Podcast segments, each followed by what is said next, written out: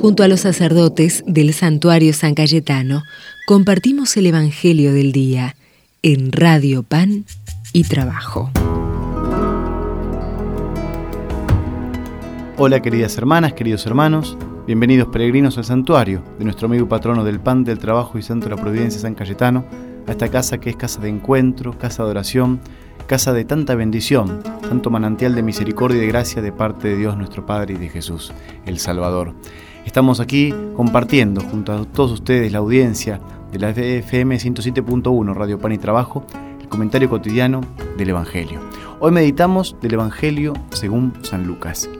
Jesús entró en Jericó y atravesaba la ciudad. Allí vivía un hombre muy rico llamado Saqueo, que era el jefe de los publicanos. Él quería ver quién era Jesús, pero no podía a causa de la multitud, porque era de baja estatura. Entonces se adelantó y subió a un sicómoro para poder verlo, porque iba a pasar por allí.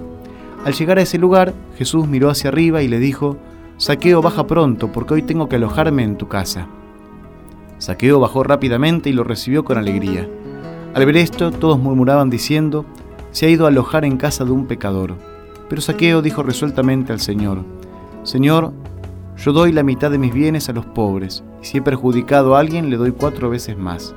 Y Jesús le dijo, Hoy ha llegado la salvación a esta casa, ya que también este hombre es un hijo de Abraham, porque el Hijo del Hombre vino a buscar y a salvar lo que estaba perdido. Palabra del Señor. Saqueo era un rico que había amasado su fortuna cobrando impuestos para los romanos, persiguiendo a la gente, quedándose con dinero ajeno. Por eso era odiado por su pueblo. Sin embargo, el apego a las riquezas no había envenenado del todo su corazón. Se dejó cautivar por la mirada de Jesús. No entregó todos sus bienes, pero dio un paso importantísimo. Repartió de ellos la mitad. Además devolvió con creces lo que había robado. Otros lo juzgaban, lo señalaban. Les molestaba que Jesús se acercara a él.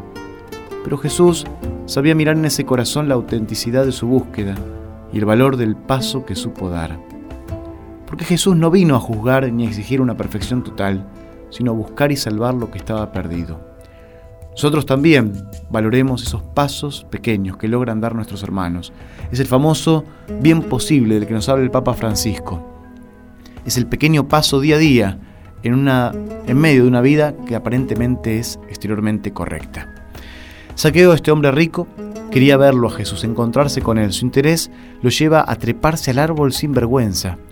Hay que advertir que su actitud contrasta con la de los fariseos, que no tenían ningún interés en ver a Jesús o en escucharlo, sino simplemente en hacerlo desaparecer o hacerlo quedar en ridículo. La apertura de saqueo de su corazón, que había sido tocado en su parte buena por el atractivo de Jesús, le permitió encontrar al Salvador no como un enemigo peligroso, sino como un liberador. Jesús se dirige a Saqueo reconociendo su candidez interior, ese resquicio receptivo de su corazón, invitándolo a bajar rápidamente.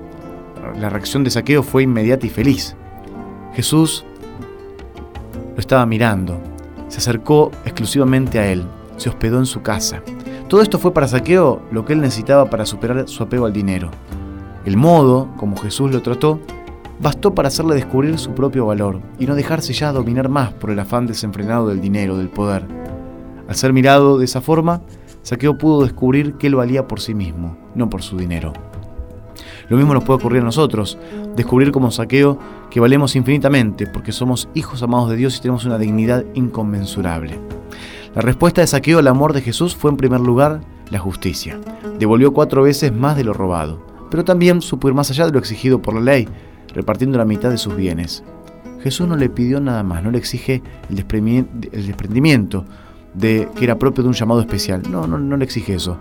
La respuesta que Saqueo libre y espontáneamente quiso darle ya bastó para mostrar que en su corazón había llegado la salvación. A su casa, a su hogar, había llegado la sanación del Salvador. La compasión de Jesús y la respuesta de Saqueo nos muestran de qué manera Él vino a buscar y a salvar lo que estaba perdido porque para Jesús no hay nadie que esté irremediablemente perdido, no. Te pedimos, Señor, que nos muestres con tu presencia de amor lo que no está en orden en nuestra vida, para que nos dejemos cautivar y aceptar cambiar lo que te desagrade a vos. Arrancar nuestro egoísmo, nuestra avaricia, nuestra codicia y danos un corazón capaz de compartir generosamente con los hermanos.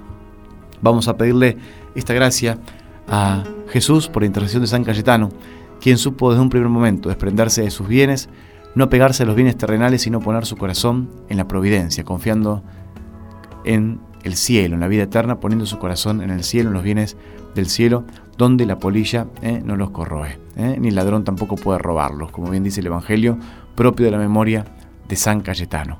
Vamos a pedirle esta gracia a nuestro patrón y amigo por su intercesión para que Jesús nos alcance esta bendición. El Señor esté con ustedes.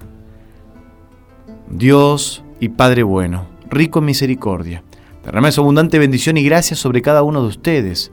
Que nuestras mesas no falte por intercesión de San Cayetano el trabajo y el alimento diario justo y digno, y en nuestros corazones su gracia, su paz y su consuelo. Que su providencia siempre vayan delante de nuestras huellas por el camino del bien, de la paz y la justicia.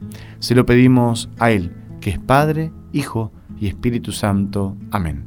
Hasta mañana, hermanas y hermanos.